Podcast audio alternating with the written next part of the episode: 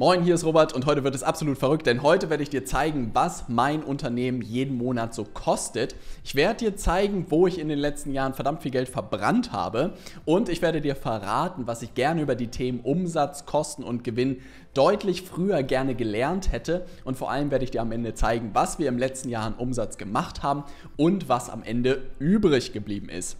Wenn du also dein Unternehmen möglichst schlank aufbauen willst, dann solltest du dir diese Folge unbedingt bis zum Ende anschauen. Und jetzt würde ich sagen, springen wir direkt in die Inhalte von heute rein. Bevor wir heute starten, würde ich mich extrem freuen, wenn du dem Video ein Like für den YouTube-Algorithmus da lässt. Und jetzt würde ich sagen, springen wir direkt in die Zahlen rein. Hintergrundgeschichte für die heutige Folge ist, dass ich tatsächlich immer unter dem Motto gelaufen bin als Selbstständiger und auch in der Anfangsphase als Unternehmer, mehr Umsatz löst alle deine Probleme. Na, du musst dich nur darauf konzentrieren, dass deine Firma einfach mehr verdient, dann wird sich alles andere schon von alleine regeln. Ich hätte nicht weiter von der Wahrheit sein können, als unter diesem Motto zu laufen. Tatsächlich ist es nicht ganz verkehrt, sich natürlich am Anfang darauf zu konzentrieren, dass deine Kiste erstmal Umsatz macht. Aber dann kam, ich glaube 2019, der Jahresabschluss muss es gewesen sein, die ernüchternde Erkenntnis, dass wir wirklich ein ganzes Jahr gerudert hatten und am Ende fast nichts übrig geblieben ist. Und das war der Moment bei mir so, ja, Umsatz ist eine Variable, wenn es um den Gewinn geht, aber vielleicht tauchst du mal in die Kosten ein und guckst, was du da machen kannst. Und wirklich, ich weiß noch, wie ich beim Steuerberater saß und wirklich echt platt war, weil ich mir dachte, wir haben ein ganzes Jahr gerödelt, super viel Gas gegeben und am Ende ist einfach nichts übrig geblieben. Gar nicht, dass ich mich da irgendwie groß dran bereichern wollte, sondern es wäre auch Sicherheit gewesen für irgendwie kommende Monate, die kommen, dass man ein bisschen mehr finanzielles Polster irgendwie hat. Und da habe ich halt gesagt, das muss anders laufen. Bin dann in die Zahlen und in die Abbuchungen reingesprungen und war wirklich selbst erschrocken. Denn tatsächlich waren viele Abbuchungen dabei von Softwarelösungen, die wir gar nicht mehr genutzt haben. Wir hatten bei manchen Tools zu viele Lizenzen angegeben. Wir hatten Tools, die wir gar nicht mehr genutzt hatten. Wir in manchen Fällen irgendwie schlechte Deals mit Freelancern ausgehandelt. Und das war der Moment, krass, Robert, da musst du einmal komplett aufräumen und das Ganze bereinigen. Und das Erkenntnis bzw. das Ergebnis war dann 2020 auch schon direkt da, dass wirklich wir den Gewinn mehr als verdoppelt, glaube ich, haben in dem Jahr. Und es ein unglaublich gutes Gefühl war, zum einen klar den Umsatz immer im Blick zu haben, um zu schauen, was kommt am Ende rein und dass das auch wächst bestenfalls. Aber das Kosten mindestens genauso wichtig ist, wirklich die immer im Blick zu haben und die Infrastruktur und das, was du monatlich bezahlst, so schlank wie möglich zu halten. Und der Aufhänger für die heutige Folge ist tatsächlich, dass ich in die Zahlen reingesprungen bin für 2021, wo wir bestenfalls schon so viel wie möglich irgendwie richtig gemacht haben. Und ich werde ganz genau verraten am Ende, was wir auch an Umsatz gemacht haben, was an Gewinn übrig geblieben ist, was so die größten Kostenblöcke waren und was ich daraus gelernt habe. Und das wird extrem spannend. Ich glaube, es wird eine der transparentesten Folgen Folgen, die es jemals gab. Und insofern freue ich mich auch über dein Feedback. Und ich würde sagen, dass wir jetzt einfach mal in die Zahlen von 2021 reinspringen. Anfang des Jahres habe ich die Zahlen zugeschickt bekommen, die sogenannte BWA, die betriebswirtschaftliche Auswertung für das gesamte letzte Jahr 2021 nach allen Monaten aufgeschlüsselt. Und das ist so ein bisschen wie der vorläufige Jahresabschluss, wo man zumindest schon mal ein Gefühl bekommt, wie das Jahr eigentlich gelaufen ist mit allen Monaten am Ende in der Übersicht. Und dort bin ich in diese Zahlen reingesprungen und muss wirklich sagen, dass ich A, super stolz bin auf das Ergebnis, was wir im letzten Jahr ähm, erreicht haben. Wir haben wirklich unseren Umsatz gegenüber 2020 mehr als verdoppelt und das muss man erstmal hinbekommen. Ne? Das ist eine meisterliche Leistung. Gleichzeitig hat sich unser Gewinn, glaube ich, mehr als verfünffacht, was eine unglaublich schöne Botschaft ist, was in dem Fall gegenüber dem Jahr davor auch nicht unglaublich schwierig war, weil er da auch immer noch recht übersichtlich war. Aber das sind am Ende nicht die Kennzahlen, die wir uns heute unbedingt anschauen wollen. Da werde ich am Ende natürlich noch was verraten, was wir genau umgesetzt haben und was auch am Ende übrig geblieben ist. Was jetzt aber spannend ist, ist wirklich mal die Kostenblöcke am Ende durchzugehen. Und das habe ich getan und am Ende sind es so fünf Kostenblöcke, die einem Stück weit in die Augen springen, wenn man auf so ein Unternehmen, auf so ein digitales Unternehmen guckt. Und der erste Kostenblock ist tatsächlich auch der größte und ist auch nicht verwundernswert, sind die Personalkosten. Ne? Am Ende haben wir keine großen Maschinen, wir haben keinen großen Wareneinsatz, sondern wirklich die Intelligenz, das smarte Team kostet einfach am meisten Geld. Der zweite große Kostenblock ist tatsächlich das Thema Marketing-Werbung, also Online-Werbung. In dem Fall haben wir im letzten, glaube ich, im letzten Jahr, glaube ich, das meiste Geld für LinkedIn-Werbung ausgegeben. Ist so die zweite große Position, die man in dieser BWA oder in der Auswertung für 2021 findet. Der dritte Punkt ist dann tatsächlich sowas wie Tools und da war ich selbst überrascht, wie klein die Position eigentlich ist. Ich glaube, man hat immer ganz viel Angst, irgendwie für Tools viel Geld auszugeben, aber am Ende sind es nicht mehr als 2000 Euro, die wir pro Monat ausgeben und das hört sich vielleicht am Anfang relativ viel an. Wenn wir aber über Kostendimensionen zwischen irgendwie 50 und 80.000 Euro pro Monat Kosten sprechen, dann sind Tools mit 2000 Euro pro Monat noch relativ übersichtlich. Das vierte Thema ist das äh, Thema Büro tatsächlich bei uns, wo wir so eine Bürogemeinschaft aufgemacht haben. Das war meine Idee, wirklich viele smarte Leute aus Hamburg zusammenzuführen und auch viele Kundinnen und Kunden tatsächlich mit uns äh, mit reinzunehmen in das Büro, was sehr gut funktioniert hat. Nichtsdestotrotz taucht es natürlich in so einer Auswertung auf als eine sehr große Position weil wir doch recht viel in der zentralen Lage dort in Hamburg bezahlt haben, sind tatsächlich auch gerade dran, dieses Büro an jemanden, an einen Nachfolger abzugeben, weil wir einfach gemerkt haben, dass wir viel zu viel heute remote arbeiten. Und der letzte Kostenblock ist so ein bisschen sonstiges, gemischtes. Da kann zum Beispiel sowas drin sein wie Ausstattung für Mitarbeiterinnen und Mitarbeiter, sowas wie MacBooks, Webcams, Mikrofone, all sowas. Aber das Spannende wirklich ist, als ich mir diese Zahlen angeguckt habe, ist eine Sache mir ins Auge gesprungen, dass zwei Kostenblöcke 70% meiner Gesamtkosten ausmachen. Und das war tatsächlich der Moment, wo ich mir selbst gesagt habe, ey, die anderen drei ja, sind eigentlich zu vernachlässigen. 30% ist absolut irgendwie im Rahmen, aber wenn zwei Kostenblöcke 70% meiner Kosten ausmachen, dann sollte ich vielleicht die ein oder andere Minute darauf verwenden, zu überlegen, wie ich damit umgehe. Und welche zwei Kostenblöcke das sind, werde ich dir jetzt verraten und ich werde dir auch ganz genau verraten, wie ich damit umgegangen bin. Und da springen wir jetzt direkt in den ersten kleineren Kostenblock rein. Ich werde dir mal verraten, was ich damit gemacht habe. Fangen wir vielleicht mit dem Kostenblock an, der ungefähr 30% ausgemacht hat. Und wenn du genau aufgepasst hast, dann weißt du auch schon, welcher das ist. Und zwar das Marketingbudget für bezahlte Werbeanzeigen. Im letzten Jahr haben wir fast ausschließlich nur noch LinkedIn-Werbung geschaltet und 30% unserer Gesamtkosten sind in dieses Werbebudget geflossen. Das hört sich sehr extrem an, hört sich gleichzeitig vielleicht auch relativ ineffizient an, muss ich gestehen. Aber wenn man auf der anderen Seite sich anschaut, was der ROI sozusagen war auf das Budget, Budget, was wir ausgegeben haben, also was wir zurückbekommen haben, haben wir ungefähr ein ROI von 4 erzielt. Das bedeutet, von jedem Euro, den wir ausgegeben haben, haben wir 4 Euro zurückbekommen und das ist vielleicht auch meine Rechtfertigung, warum das Ganze trotzdem funktioniert hat und wir am Ende auch so viel ausgegeben haben. Was kann man daraus lernen, beziehungsweise was habe ich auch daraus gemacht für 2022? Meine große Überschrift ist tatsächlich Effizienz geworden. Ich habe gesagt, ich habe mir ein monatliches Budget dieses Jahr gesetzt, wo ich nicht rübergehen werde, sondern mir gesagt habe, das ist das, was ich jeden Monat an Werbebudget ausgeben will, maximal. Und ich versuche eher die maximale Performance aus diesem Budget, was ich mir selbst gesetzt habe, rauszuholen. Weil tatsächlich war im letzten Jahr so ein bisschen meine Prämisse, einfach viel Geld draufschmeißen und das ist die Lösung des Problems. Das stellte sich aber tatsächlich als Trugschluss Abschluss heraus. Es ist so ein bisschen vergleichbar damit, dass man wirklich mit einer stumpfen Axt irgendwie versucht, einen Baum zu fällen. Und so ist es tatsächlich bei dem Thema Werbebudget im letzten Jahr dann auch gewesen, dass wir halt unglaubliche Aufmerksamkeit hatten, super viele Menschen jeden Monat und jede Woche erreicht haben aber das ganze Thema nicht so konvertiert haben, wie es eigentlich bestenfalls hätte laufen müssen. Und das war auch der Grund, warum ich wirklich gesagt habe, dieses Jahr setzen wir uns ein monatliches Budget, was immer noch relativ stolz ist, äh, stolz ist tatsächlich, aber ungefähr wirklich 10% ausmacht, wenn wir das Unternehmensziel dieses Jahr erreichen. Also wirklich von 30% auf 10% runter.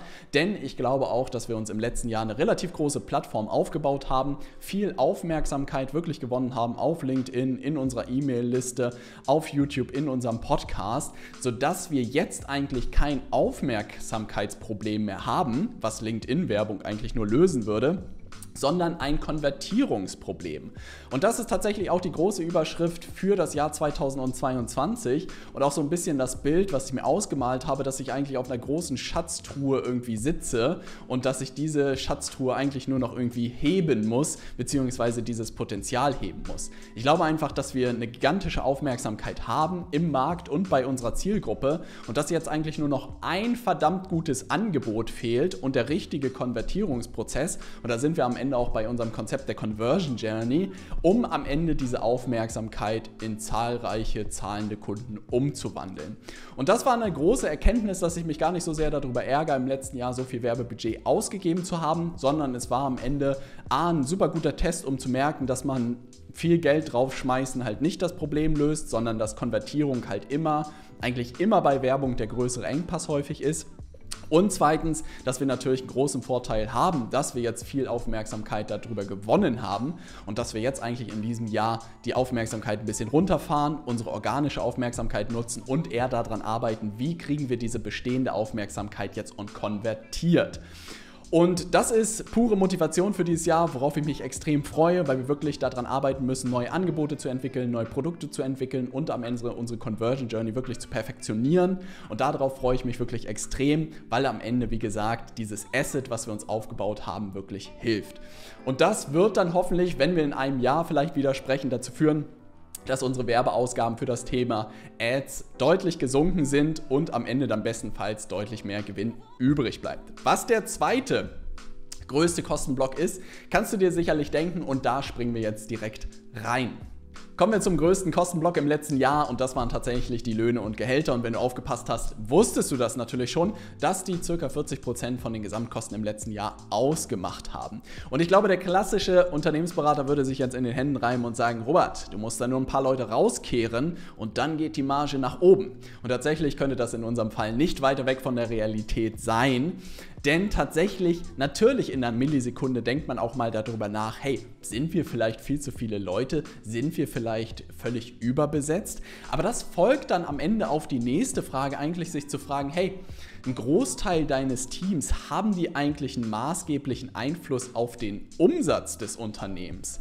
Und da dämmerte es mir so langsam, dass der Großteil meiner Organisation in der Beratung sitzt und einen super guten Job für unsere Kundinnen und Kunden macht, dass wir eine Handvoll von Leuten haben, die sich um die vertrieblichen Themen kümmern, aber auch immer nur darum kümmern, sobald die Anfragen da sind, dass wir auch keinen Outbound-Vertrieb oder so haben, weil sich das einfach nicht gelohnt hat und ich dir auch in einem anderen Video gerne zeige, warum es sich nicht gelohnt habe ähm, gelohnt hat, sondern dass natürlich alles am Ende bei der Quelle eigentlich anfängt im Marketing, dass ich dafür zu sorgen habe, dass genug Anfragen reinkommen und dass sich genug Leute für die Zusammenarbeit mit uns entscheiden.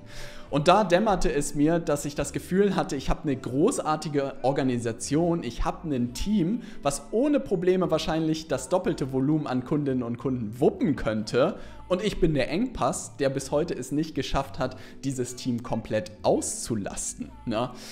Und das hat mich super ruhig plötzlich schlafen lassen, weil mir bewusst wurde, ich habe eine unglaublich eingespielte Mannschaft die auf weiteres Wachstum eigentlich vorbereitet ist und dass wenn man jetzt auch wachsen würde und vielleicht sportliche Ambitionen hat, wie sagt, ich will dieses Jahr meinen Umsatz verdoppeln, halt nicht sagt das Team, wir pfeifen aus dem letzten Loch, sondern Robert, wir sind eigentlich bereit dafür, wann bringst du uns so viele neue Kundinnen und Kunden und plötzlich das ganze Gewicht auf meinen Schultern lag. Und das ist immer so ein bisschen so ein Moment, wo man, glaube ich, unternehmerisch dann auch so merkt, Mist, man muss wieder ran.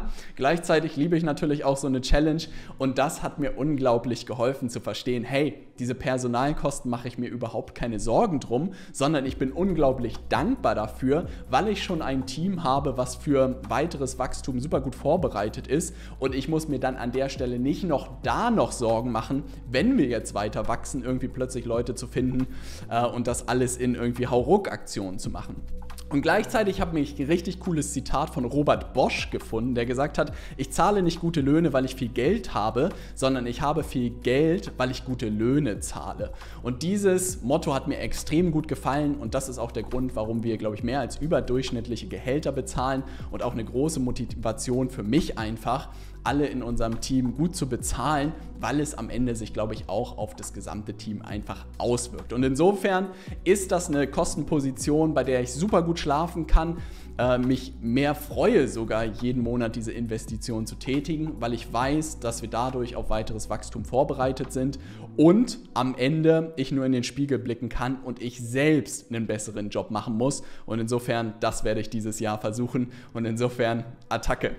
Jetzt beantworte ich natürlich die spannendste Frage und zwar, was wir im letzten Jahr an Umsatz gemacht haben und was übrig geblieben ist. Wir haben 2021 ungefähr 1,3 Millionen umgesetzt, kurz davor und circa 25 Prozent sind davon übrig geblieben. Das sind circa 300.000 Euro vor Steuern. Das bedeutet, darauf zahlt man jetzt nochmal ungefähr 30 ähm, Prozent Steuern. Das sind um sie 80 bis 100.000, die man da an Vaterstaat abgeben darf. Aber tatsächlich ist es immer noch ein Ergebnis, auf das ich extrem stolz bin und tatsächlich tatsächlich ist es auch der Gewinn Geld, was einfach Stabilität und Sicherheit bringt, weil es am Ende dafür sorgt, dass man wirklich finanzielle Reichweite hat. Das bedeutet auch, wenn man in diesem Jahr irgendwie Monate hat, wo es nicht so gut läuft, hat man immer eine kleine Kasse, wo man auch so ein Unternehmen und so ein Team weiter sozusagen mit versorgen kann. Und das ist etwas, was mich einfach extrem ruhig schlafen lässt.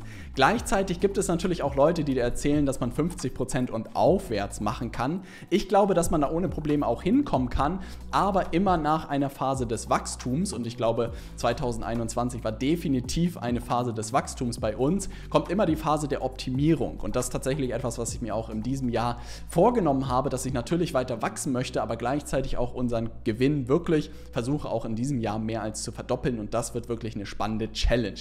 Und wenn ich dir da noch einen Tipp mitgeben darf, dann ist es wirklich, fang frühzeitig an, wirklich deine Kosten akribisch im Blick zu haben ich fliege wirklich einmal pro Monat durch alle Kostenpositionen durch, frage nach, ob alle Lizenzen und gewisse Tools noch genutzt werden. Und regelmäßig gibt es irgendwelche Tools, die wir gar nicht mehr nutzen oder irgendwelche Lizenzen, die irgendwie ausgelaufen sind. Und du wirst dich wundern, was für einen gigantischen Unterschied es macht. Tatsächlich, bei meiner Steuerberaterin ist es so, dass es immer zum Jahresabschluss man dort vor Ort hinfährt und den Jahresabschluss irgendwie bespricht. Und es ist so ein bisschen, als ob man sich das Zeugnis in, den, in der Schule abholt. Und wirklich 2020 2020 war das Jahr, wo ich so ein bisschen geknickten Knopf, äh, Kopf da saß und ein bisschen enttäuscht war darüber, wie es gelaufen ist, weil wir extrem viel gerudert haben und wenig übrig geblieben ist. 2021 bin ich dann da voller Stolz in dieses Meeting reingegangen und habe mich extrem gefreut über die gigantische Leistung, die wir hingestellt haben und was am Ende auch von den Noten her sozusagen rausgekommen ist.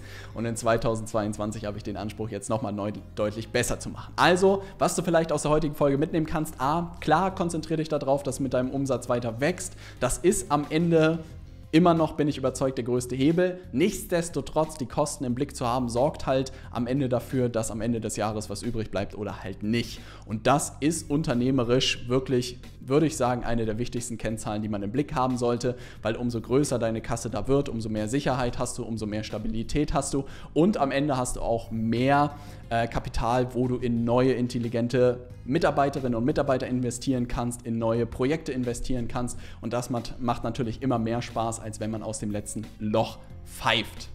Hat dir diese Folge gefallen, dann schreib es gerne mal in die YouTube-Kommentare, würde mich extrem freuen. Ich habe ja heute so ein Stück weit die Hosen heruntergelassen, wusste auch nicht, ob ich sowas wirklich in der Form machen kann, ob es dich interessiert. Insofern freue ich mich über deine Rückmeldung. Wenn du keine Folge mehr verpassen willst, dann gerne den Podcast oder dieses oder den YouTube-Kanal abonnieren. Darüber würde ich mich sehr freuen. Und dann sehen wir uns spätestens in der nächsten Folge am nächsten Montag um 15.30 Uhr. Ich freue mich auf dich. Same time next week? Same time next week. All right.